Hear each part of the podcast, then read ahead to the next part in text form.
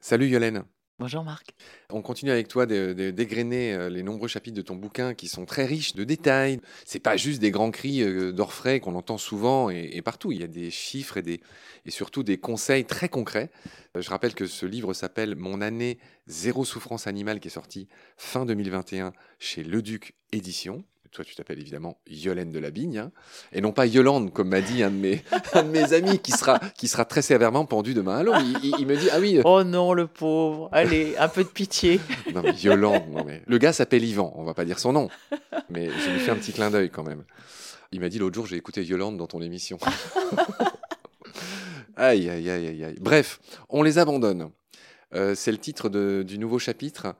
Est-ce que malgré toutes les campagnes de communication qu'il y a eu sur ce sujet, Yolène, l'abandon d'animaux est toujours un énorme problème en France? Tu parlais de 100 000 animaux par an abandonnés. Hélas, oui. Et là où c'était un peu démoralisant, c'est qu'on a vu que pendant le confinement, euh, les gens sont tous mis à, adopter des animaux parce qu'ils se sont rendus compte à quel point c'est sympa quand on est tout seul euh, planté chez soi ou son, avec son compagnon ou sa compagne, d'avoir un chat, un chien qui fait tellement de bien, quoi. L'animal fait tellement de bien.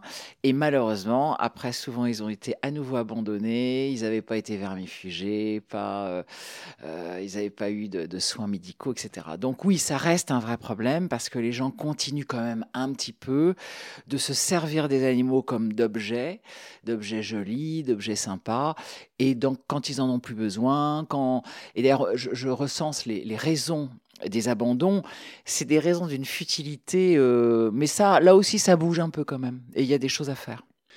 Alors toujours pareil, tes chiffres sont extrêmement éclairants. Tu expliques que 60 000 euh, animaux sont abandonnés au moment des grands départs en vacances. Donc ça, c'est une source 30 millions d'amis.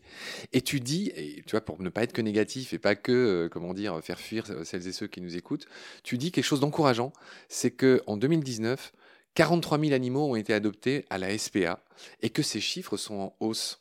Alors, c'est un domaine très, très encourageant, justement. Pour le coup, c'est vraiment un domaine qui bouge beaucoup. Déjà, l'État euh, fait des choses quand même, hein, et, autour de nous, euh, ça bouge. Les refuges et les associations sont de plus en plus euh, efficaces, et de plus en plus de gens n'achètent plus d'animaux, mais les adoptent. Et donc, en effet, c'est en- en augmentation, et tant mieux, parce que c'est... En fait, il y a, beaucoup d'idées reçues là-dessus. On se dit toujours, ah, ben, un animal adopté, euh, il va être compliqué, etc. C'est faux. Alors moi, je, je peux, là, je peux témoigner, j'ai que des animaux que j'ai adoptés. Au contraire, je dirais presque que l'animal adopté, tu lui donnes une deuxième chance, oh, il va te donner mais tout ce qu'il peut, quoi. Alors que souvent, les animaux d'éleveurs, tu as des très bons éleveurs, mais enfin, t'en as, tu sais pas très bien d'où ça sort. Tu évoques des solutions. euh, pareil, j'ai appris beaucoup de choses. Tu nous expliques qu'en Belgique, la stérilisation est obligatoire et qu'il faut aussi un permis désormais euh, pour avoir un animal. Apparemment, depuis, euh, il y a une ville en, Chine qui a instauré aussi un permis à points pour les propriétaires de chiens. Donc, euh, c'est rigolo ça. Mais ça, commence à venir de plus en plus. euh, en Espagne aussi, on fait beaucoup d'efforts. Et même en France. hein. En France, on parle d'un permis à points bientôt. On va plus avoir le droit de vendre des petits chiens et des petits chats dans les animaleries, euh, etc. Parce qu'en en fait, souvent, c'est pas que les animaleries fassent forcément mal leur boulot, mais en fait, c'est ce qu'on appelle l'achat coup de cœur. Tu vas, tu vois un petit chien qui est tellement mignon, il te regarde avec ses grands yeux pleins d'amour, donc tu dis, oh, il est trop sympa, etc. Tu l'achètes. Et là, en fait, les gens n'ont aucune idée de ce que c'est qu'un un chien. Et c'est pour ça qu'ils sont abandonnés. Alors, on entend des, raisons dingues. Ah, ça aboie. Bah oui, mon pote, oui, ça aboie un chien. Euh, ah, ça fait pipi, faut que je le sorte. Bah oui. Euh, donc, des choses tellement évidentes comme ça. Et c'est vrai qu'avoir un chien, c'est comme avoir un enfant. C'est. Bah, il y a beaucoup de bonheur, mais il y a aussi des contraintes, quoi. Donc, et notamment, c'est pour ça que les chiens et les, sont souvent, et les chats sont souvent abandonnés avant les vacances, parce que les gens n'ont pas pensé qu'ils partaient en vacances. Donc, mais là aussi, ça bouge beaucoup. Il y a de plus en plus d'hôtels, de campings, de restaurants qui acceptent les chats et les chiens. Euh, y a, y a des... Donc, franchement, je pense que c'est un domaine qui va bouger. Mais c'est vrai que là aussi, il y a beaucoup de choses que chacun d'entre nous peut faire. Donc, déjà, bien réfléchir avant de prendre un animal. Réfléchir à combien ça coûte, comment il va s'organiser, euh, etc., etc. Et adopter, adopter. Il y, a des, il y a des merveilles à adopter, vraiment. Tu euh, racontes ce qui se passe dans les autres pays. En Allemagne, euh, il existe une obligation de sortir son chien. En Turquie, je vois qu'il y a des distributeurs de croquettes pour les chiens errants. Ok. Les Turcs sont formidables avec les chats errants, ils s'en occupent beaucoup. Et avec les chiens, ils ont plein de bonnes idées. Ouais. Californie, tu parles d'une interdiction qui est faite aux animaleries de vendre des animaux d'élevage, notamment des chiens et des chats et des lapins d'élevage. Ce qu'on va avoir en France. Ce qu'on va avoir en avec la loi de Loïc Dombreval qui est, qui est passée dans, dans combat, Loïc qu'on salue. Mm, mm. Oui, alors Loïc, j'ai pas l'impression que dans la loi qui a été euh, finalement euh, votée, euh, parce qu'il parlait de stériliser tous les chats errants là, mais ça c'est ça c'est pas, pas, dans la loi du coup j'ai l'impression. Non, mais ça viendra petit à petit, de plus en plus. Mais là aussi ça devrait être une obligation. Ça c'est réclamé par les associations. Un seul couple de chats qui n'est pas stérilisé et qui est errant va faire des milliers de petits chatons parce qu'il y a plusieurs portées par an. Chaque petite chatte va elle-même en refaire, etc. D'ailleurs on le voit bien. Les associations sont dépassées par les événements. Donc franchement, par exemple ça, l'État devrait je, trouve, proposer la, stérilisation gratuite. Je trouve aussi que les vétérinaires pourraient faire un effort. Ils ont multiplié leur prix et il n'est pas normal que ce soit aussi cher de stériliser un animal. Donc il y a beaucoup de choses à faire encore. Donc je laisserai les, gens s'emparer de ton livre. Hein. Bien sûr, nous, nous, là, on présente un peu les grandes lignes de ton livre, mais, il faut aller dans, le détail pour ceux que ça intéresse. Et là, je, je, lis une seule chose, et là encore, je retrouve ton légendaire bon sens. Parmi les grandes mesures euh, de ce chapitre, bah, tu dis éviter les animaleries et Internet. Bah ouais, c'est facile d'acheter du vivant là-dessus, hein. c'est pas cher, c'est facile. Et la, et la méga phrase là qui est juste après, c'est et surtout, je n'oublie pas qu'un animal acheté égale un animal non adopté. Absolument, bah eh absolument. Et il vaut beaucoup mieux adopter. Et alors, il y a un conseil que je donne, parce que moi, je l'ai vécu moi-même. Les grands refuges comme la SPA, etc., font un travail remarquable. Mais c'est compliqué pour eux. Quand on aime certains euh, chiens, par exemple, il y a des associations maintenant spécialisées dans ces chiens-là, où là, tu trouves des gens très, très pointus qui t'aident. Moi, par exemple, j'adore les bergers belges, donc les Malinois, les Groendal. Moi, j'ai des Groendal. Donc, je, maintenant, je m'adresse à une association qui s'appelle Berger Belge en détresse et qui va me repérer exactement le chien qu'il me faut et ils vont me choisir. Le dernier que j'ai eu, ils m'ont choisi. Et c'est un vrai bonheur parce que c'est un chien qui était maltraité, qui, était en train de mourir de faim. Il était son un bébé. il s'appelle Paco, Et il avait un mois, il était en train de mourir. Hein. Il était totalement déshydraté, etc. Il a été récupéré par un éleveur spécialisé qui a fait un travail remarquable, qui lui a fait reprendre 10 kilos en un mois, qui l'a réhabitué, etc. Qui m'a choisi et qui m'a aidé. Et ce chien, maintenant, est euh, heureux, adorable. Enfin, c'est un ami, c'est un vrai bonheur. Donc, si vous avez envie de, de carlin, de patou, de tout ce que vous voulez, allez sur les, les réseaux euh, Facebook, etc. Il y a plein d'associations qui peuvent vraiment vous aider. Et je voudrais faire un clin d'œil et un gros bisou à une de mes deux stagiaires en ce moment, donc Marguerite et Roxane. Et Marguerite, elle a adopté un petit chien qui s'appelle Oscar. et des fois, elle m'envoie des photos et des vidéos d'Oscar pendant qu'elle bosse sur Baleine sous gravillon. Gros bisou Marguerite, bravo pour ce que tu fais. Tu vois, tu fais pareil que Yolène, c'est quand même pas rien. Donc bravo. Yolène, on va enchaîner sur le chapitre suivant qui parle du tout à l'ego, pour faire un jeu de mots comme tu les aimes. Euh, tu évoques le coût pour les animaux de notre ego. Donc qu'est-ce que tu veux dire par là? Tu parles notamment des je suis le plus beau, je le veux sur ma photo. Tu parles des selfies, tu parles de quoi? Alors en fait, euh, l'animal a toujours été... Euh, un moyen de euh, briller. Toujours un moyen de briller, depuis toujours. Hein. Et aujourd'hui plus que jamais, puisqu'on est dans une époque quand même où, où l'ego a pris beaucoup, beaucoup d'importance. Donc ça va de l'animal de race donc des animaux qui sont euh, comme par exemple les bulldogs, euh, on leur écrase le nez parce qu'on trouve ça chouette, mais ça n'empêche que ces animaux qui sont dans la maltraitance totale parce qu'ils n'arrivent plus à respirer, ils vivent d'ailleurs euh, peu de temps et en général ils ont des maladies épouvantables. Même les, les vétérinaires d'ailleurs disent que là on est à la limite de la maltraitance, il y a des pays qui commencent à interdire ça. Ça passe aussi par le cheval, le cheval qui doit être magnifique, qui souvent il est entier, etc. parce que ça fait chic, etc. Ça passe par le pitbull le chien peu dangereux parce qu'attends, moi, euh, t'as vu, moi je suis quand même un mec, un vrai, donc euh, moi je me balade avec un chien. Mais souvent c'est des gens qui savent pas gérer ces chiens-là et qui savent pas euh, bien les traiter, etc. Ou alors ça passe par le fameux selfie et ça c'est une nouvelle maltraitance très très récente. Il y a eu 262 d'augmentation des selfies avec un animal depuis trois ans. Donc les gens sont prêts à tout pour euh, être photographié avec un animal. Et ça a donné une nouvelle industrie, l'industrie du selfie, notamment dans les pays étrangers, où en Asie, tu as euh, des bébés euh, fauves qui sont arrachés à leur mère, on tue la mère évidemment, pour pouvoir faire des photos, des serpents, des alligators, absolument tout. Et ça, oui, je vous en supplie, faites un selfie avec votre petit chien à vous si vous voulez, mais, mais n'allez pas faire des selfies avec des animaux, quoi. C'est pas possible. Toujours pareil, ton bouquin est très bien renseigné. Les chiffres, plus 100% de selfies avec des animaux sauvages sur Instagram ces trois dernières années. C'est-à-dire que chaque année, il y a plus 100%, mmh, mmh. plus 300% sur trois ans, du nombre de selfies qui sont faites avec des animaux sauvages sur Instagram. On se doute bien que cette profusion d'images, enfin, c'est pas l'avantage des animaux. Quoi. Moi, je veux, je veux poser avec mon loup, je veux poser avec mon éléphant, avec mes lions, que sais-je. Mmh. Euh, donc euh, voilà, tu parles de ces 5 à 10 000 tigres en captivité aux États-Unis en fait, il y a plus de tigres en captivité rien qu'aux États-Unis que de tigres sauvages dans le monde entier, où il en resterait moins de 4000. Bah oui, ils sont complètement en train Tu le rappelles, tu parles de ces 3000 zoos privés, toujours aux États-Unis, mais tu n'aimes pas les États-Unis, euh, Yolène. non, mais malheureusement, c'est un pays où ils ont de l'argent pour, euh, pour s'offrir des animaux qui font chic, parce que le zoo privé, c'est exactement ça. Hein. Alors, on, parlait l'autre jour de zoo.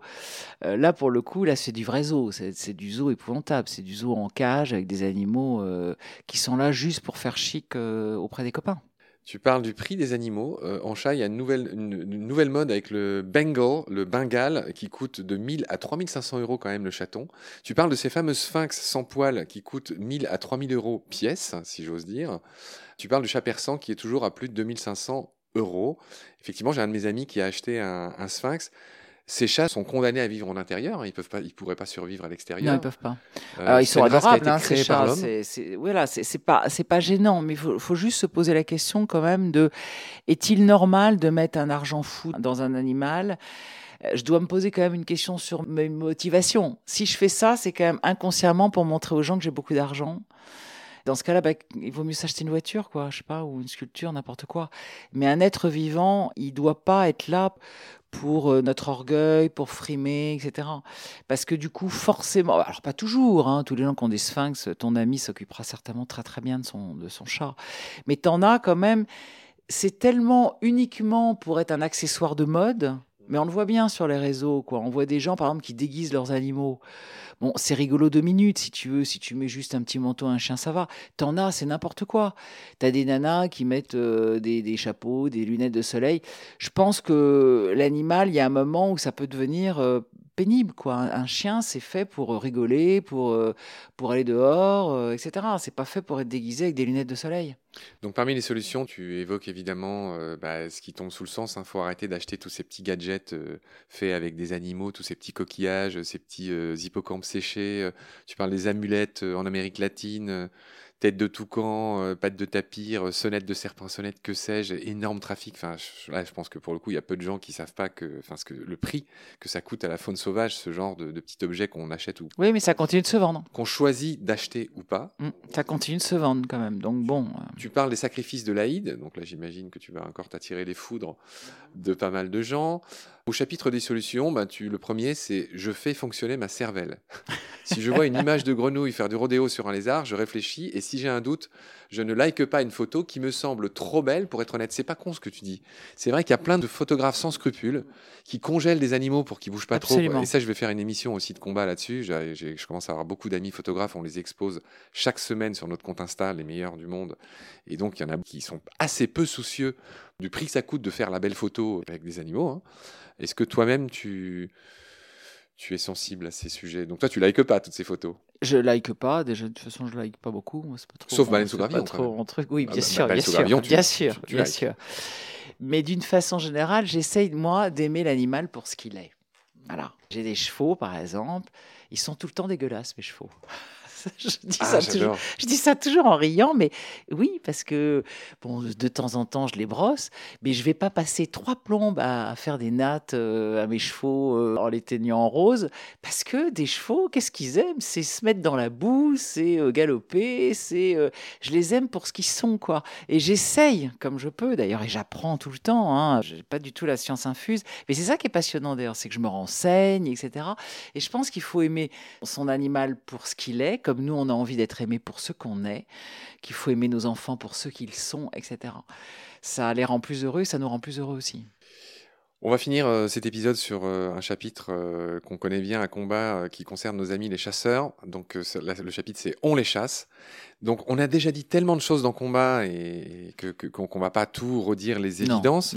là où ton chapitre est intéressant, c'est ces histoires de fric. Tu dis le pognon c'est de la balle tu aimes bien les jeux de mots. Euh, tu évoques euh, les salaires mirobolants des salariés de la FNC. On rappelle que la FNC, c'est la Fédération nationale de chasse. Tu expliques que euh, le directeur touche 200 000 euros par an. Bah, ça encore, euh, c'est pas ce que je trouve le plus choquant, euh, même si c'est énorme, mais ça, c'est leur problème. Mais ce que je trouve beaucoup plus choquant, c'est qu'en fait, euh, c'est un lobby extrêmement puissant et extrêmement intelligent. Les chasseurs sont très, très, très malins. C'est pour ça qu'ils réussissent aussi bien. Et du coup, ils arrivent, et c'est là où je dis que c'est une grosse histoire d'argent, ils arrivent à avoir des subventions délirantes, mais délirantes. Et donc, en fait, on paye, nous, les Français qui sont à 80% contre la chasse aujourd'hui, nos impôts servent au loisir de 2%. Moi, c'est ça qui me choque. C'est en fait, il n'y a que 2% de Français qui chassent. Ça, faut vraiment qu'on s'en rende compte, alors que 80% des Français s'en compte. Donc, la chasse, moi, ce qui me gêne énormément, c'est que c'est la preuve que la démocratie ne fonctionne pas en France. Rien à ajouter. Tu expliques toujours pareil quand on va dans les détails. 9 faisans sur 10 tués sont issus d'élevage. Et après, comment veut-on que ces gens euh, se prétendent les premiers écologistes de France vu qu'ils relâchent des animaux pour les flinguer? C'est un des nombreux scandales qu'il y a sur la chasse, en fait. Mais bon, l'intérêt, c'est que là, on en parle beaucoup, mais de, la chasse aux enclos, euh, qui est dégueulasse. Moi, j'ai vu ça de mes propres yeux en Bretagne. Une chasse où les gens jetaient les oiseaux qui ne savaient même pas voler et ils les tuaient à bout portant. Alors quand je dis ça aux, aux chasseurs, Oh oui, mais ça c'est très exceptionnel. Bah, pas de bol, mon vieux, parce que moi je l'ai vu et euh, j'ai plein de gens qui me disent que ça existe. Donc quand un animal est élevé en cage, il sait pas avoir une vie sauvage. Donc c'est vachement facile de le tuer. Donc non, euh, la chasse était sans doute très très bien avant. Il y a une époque où c'était formidable de chasser, je comprends très bien, il fallait manger, etc. Aujourd'hui, en 2022, elle n'a plus raison d'être. Ouais, il y a pareil, il y a un autre petit détail que tu, que tu expliques bien. Tu, tu parles des billes de plomb euh, qui sont euh, bah, juste euh, partout dans la nature à cause de la chasse. hein. La- la- L'Agence européenne des produits chimiques a proposé en 2020 de bannir l'usage des chevrotines et des munitions de chasse. Il faut savoir qu'il y a 2 à 300 petites billes de plomb pour une seule munition. Donc ça fait 30 grammes de plomb et tu dis qu'il y a 127 millions d'oiseaux qui sont empoisonnés chaque année en avalant des billes de grenaille qu'ils confondent avec des petits cailloux qu'ils ingèrent pour euh, faciliter leur digestion et qu'on imagine aussi fabriquer le- leurs œufs éventuellement. Encore un sujet tabou, ça les chasseurs n'en parlent jamais. Et c'est là où je leur en veux, si tu veux, qu'ils aient un loisir, mais dans ce cas-là, qu'ils essayent au moins d'améliorer les choses. Mais ils n'ont pas du tout envie, en fait. Bon. Ils, ont, ils ont un gâteau qu'ils ont tout à fait envie de continuer de manger, quoi. Chère Yolène, ainsi s'achève notre épisode du jour. Je te remercie beaucoup pour tes lumières. Je te retrouve avec plaisir pour notre dernier épisode. D'ici là, prends soin de toi. Salut. Merci.